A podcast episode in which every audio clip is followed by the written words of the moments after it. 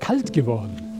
Kalt nicht nur hier draußen und auch nicht nur in Europa oder im Winter, sondern kalt auch hier drinnen. Denn wir haben unsere Gesellschaft, unsere Wirtschaft, wir haben unser ganzes Leben einem Denken ausgeliefert, das von allem den Preis kennt, aber von nichts mehr den Wert.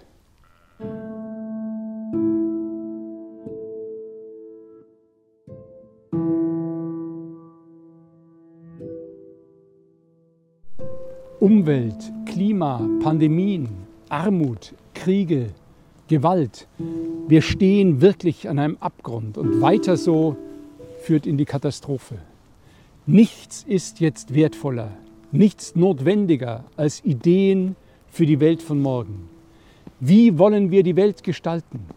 Ich suche Menschen, die weiter blicken und die tiefer denken.